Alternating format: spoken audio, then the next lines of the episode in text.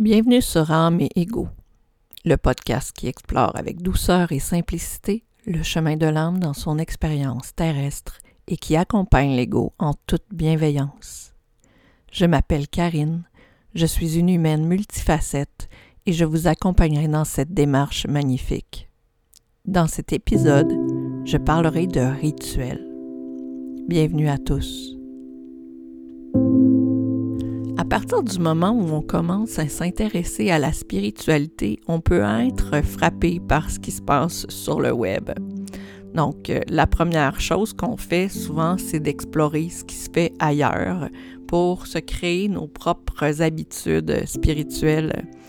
Puis, euh, en explorant des comptes, par exemple sur Instagram, ben, on peut être euh, euh, intimidé un peu par euh, les gens qui passent deux, trois heures dans leur journée à méditer ou les personnes qui vont faire des séjours à l'étranger pour pouvoir se reconnecter à eux-mêmes ou pour pouvoir apprendre des plus grands, euh, les plus grands maîtres spirituels de la planète. Mais en fait, quand on parle de routine ou de rituel, ça devrait être unique à chacun. Donc, il y a d'abord ce qu'on voit. Donc, euh, on voit les gens qui vont exposer leur spiritualité sur le web. Et euh, la spiritualité, j'en ai déjà parlé dans un autre épisode, c'est quelque chose qui est vraiment très personnel. Donc, c'est soit face au monde, face à l'univers. Donc, euh, ce qu'on voit, c'est des gens qui exposent ce qu'ils font pour eux. Ce qu'on veut, donc, euh, moi, je veux ressembler à cette personne-là, ou je veux atteindre ce niveau-là dans ma pratique spirituelle. Donc, ça, c'est quelque chose qui vient beaucoup euh, du centre du cœur.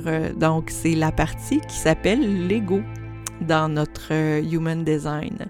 Donc, euh, le cœur, souvent, il est dans la comparaison. Donc, ce que je veux, est-ce que c'est vraiment ce que je veux, ce dont j'ai besoin?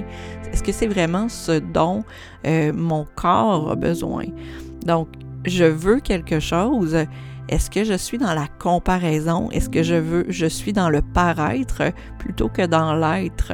Donc, ça peut aussi entrer en jeu dans notre quête de spiritualité et ce dont j'ai besoin. Donc, comment je fais pour savoir exactement ce dont j'ai besoin pour atteindre le, niveau de quête spirituelle dont je suis à la recherche? Donc, euh, c'est important de, de s'attarder à ces questions-là parce que, en fait, un rituel, ça devrait pas être lourd, ça devrait pas être quelque chose qui est obligé ça devrait plutôt être quelque chose qui est aligné à soi. Donc un rituel, comme pour tout le reste dans notre vie, on devrait vraiment se poser la question, est-ce que c'est vraiment ce dont mon corps, ce dont mon esprit, ce dont mon âme a besoin?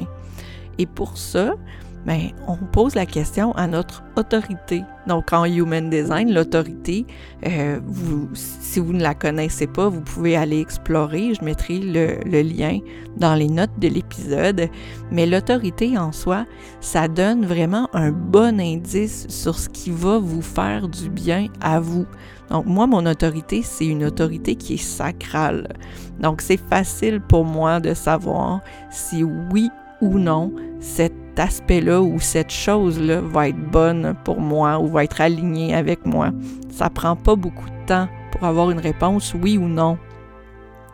Pour d'autres personnes, ça va prendre un laps de temps un peu plus long, puis c'est tout à fait correct de laisser passer le temps et de ressentir vraiment ce qui est aligné à soi. Donc, euh, un rituel, ça devrait pas être quelque chose qui est imposé, mais bien quelque chose qui est euh, vraiment connecté sur notre façon d'être. Dans les rituels qu'on voit souvent, c'est la méditation, par exemple. Donc, la méditation, c'est euh, le s'arrêter pour euh, laisser laisser notre corps s'imprégner du silence, laisser notre corps s'imprégner euh, du moment présent pleinement. La méditation, euh, ça peut être vu comme un, objectif ultime, puis j'ai entendu souvent des gens dire ben moi je suis pas capable de méditer. Mais la méditation en fait, tout le monde est capable de le faire. Mais il y a différentes façons de le faire qui vont être plus ou moins alignées avec soi.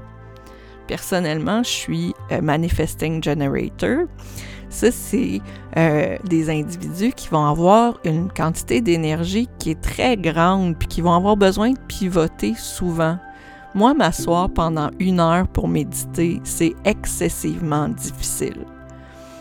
C'est excessivement difficile pour plein de raisons, mais euh, principalement à cause de mon énergie puis mon besoin de pivoter. Donc, je vais méditer plusieurs fois dans ma journée, plusieurs fois des 5, 10, 15 minutes. Des fois, je me rends jusqu'à 30. Mais je ne vais pas méditer pendant deux heures d'affilée. De comprendre comment je suis me permet d'accepter le fait que ma méditation va pas être pareille à celle de X, Y ou Z personnes, parce que dans le fond, on n'est pas des individus qui vont fonctionner de la même façon. Donc, prendre le temps d'accueillir qui on est, c'est aussi ça. Donc, quand on euh, commence la méditation, c'est très, très, très difficile quand on, quand on est euh, jeune initié, quand on est, euh, quand on est tout nouveau dans cette exploration-là, c'est vraiment très difficile de laisser euh, notre esprit, euh, laisser aller les pensées qui viennent dans notre esprit. Donc, les accueillir, ces pensées-là, c'est vraiment un exercice de pratique. Et euh, souvent, les gens vont dire, ben moi, je suis pas capable de méditer parce que j'ai toujours des pensées. Mais ben, tout le monde a un cerveau, puis tout le monde a toujours des pensées, même ceux qui vont méditer pendant plusieurs heures. C'est de la pratique que ça prend pour pouvoir accueillir ces pensées-là, puis les laisser s'en aller, sans euh, concentrer toute notre énergie à vouloir résoudre le problème ou l'idée qui nous vient en tête. Donc, les centres de la tête, euh, le centre de la couronne, puis le ajna, ils travaillent continuellement euh, sur les pensées. Donc, c'est normal, c'est très humain d'avoir des pensées pendant la méditation, puis euh, simplement d'en être conscient, puis de se pardonner le fait que notre esprit sera jamais totalement vide. Donc, c'est tout à fait normal.